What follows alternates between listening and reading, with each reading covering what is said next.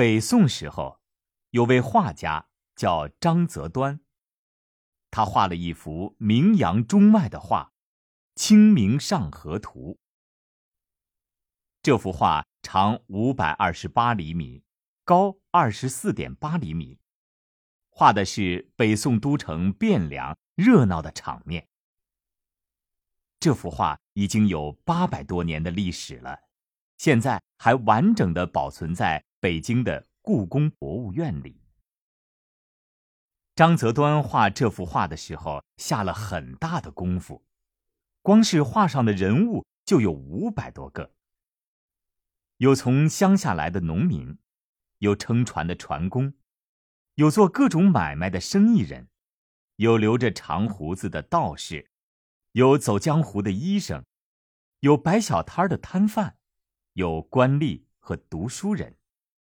三百六十行，哪一行的人都画在上面了。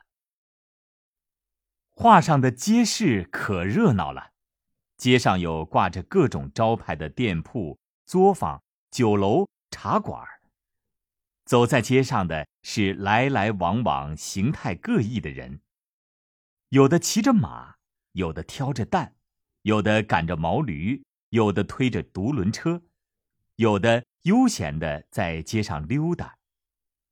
画面上的这些人，有的不到一寸，有的甚至只有黄豆那么大。别看画上的人小。每个人在干什么都能看得清清楚楚。最有意思的是桥北头的情景。一个人骑着马正往桥下走，因为人太多，眼看就要碰上对面来的一圣轿子。就在这个紧急时刻，那个牧马人一下子拽住了马龙头，这才没碰上那圣轿子。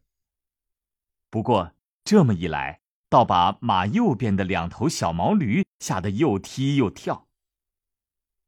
站在桥栏杆边欣赏风景的人被小毛驴惊扰了，连忙回过头来赶小毛驴。你看，张择端画的画是多么传神呐！《